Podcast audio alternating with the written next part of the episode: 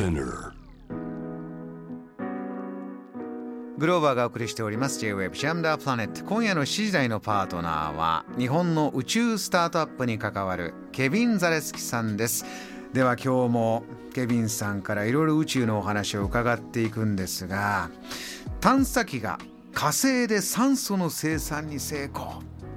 こちらはどんなニュースでしょうか？はいこちらはですね去年火星に着陸しました NASA つまりアメリカの宇宙局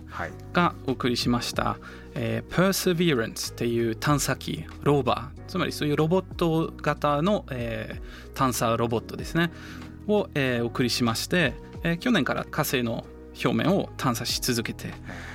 でその中で、まあ、探査もしてるんですけど、はい、一方ではいろんな技術の実証も行っておりますそのうちいろいろこの番組でもニュースで取り上げてきました。の話題になったのが火星のヘリコプターってありましたね、はい、これをまさに映画 SF で見たような景色。本当なんだというありましたね。本当にその通りでしてあの今までそもそも火星でヘリコプター飛ばせるかどうかもう分からなかったからそのための実証でもあったんですね。それからまあえー、飛ばせるっていうこと分かったのでこれからそういうような機械を使って火星を撮影したりして今後の探査を計画するとかデータを収集するとかそのような実際の活用が期待できます。その中で酸素の生産に成功したということなんですね、はい、これは大きいですよね。これはなかなか大きくてこれも実はあの着陸してから、えー、去年からえー、もうその実験が始まってるんですけど、うん、その探査機についてるなんだろうこう2つ3つぐらいの靴箱を重ねた大き大きさの、はい、えー、そういうボックスキューブ型の機械なんですけど何かというと、えー、火星の大気を使って酸素を作り出す装備ですね。火星の大気っていうのは地球とはどれぐらい違うんですか？そうですね。やっぱり火星ですと二酸化炭素が非常に多くて96%ぐらいがそうます、はい、なのでそのままでその空気を吸ったりすることが、まあ、できない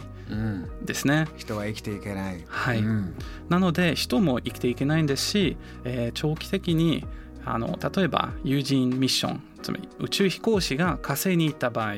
帰るための燃料を、まあ、酸素と、えー、水素を使う想定なんですけどそのための酸素をこうやって、えー、現地で自分で作ることができれば、えー、より効率的な仕組みになるんですね。そこができれば行き帰り効率的だし、まあ、安全面でも一つ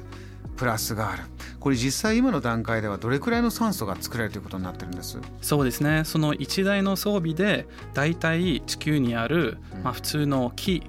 1本、まあ、小さめの木だそうなんですけど、えー、それぐらいの、えー、酸素量を毎日作り出すことができるんですね。あの今地球の上でも、まあ、特に都会では木をもっともっとまた植えたり増やしたりしていい環境を作ろうというのがありますけれども火星の場合は一から今毎日木1本ぐらいの酸素ができるから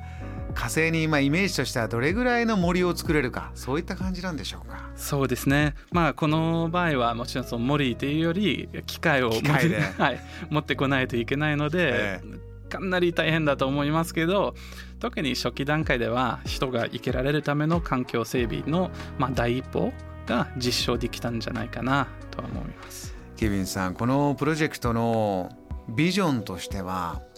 火星移住計画という言葉ありますけれどもね、はい、どれぐらいの暮らしを目指してこれは動いてるっていうふうに見てます？そうですね。あのそこら辺でそこまで詳しくないんですけど、うん、自分が把握してる限りでは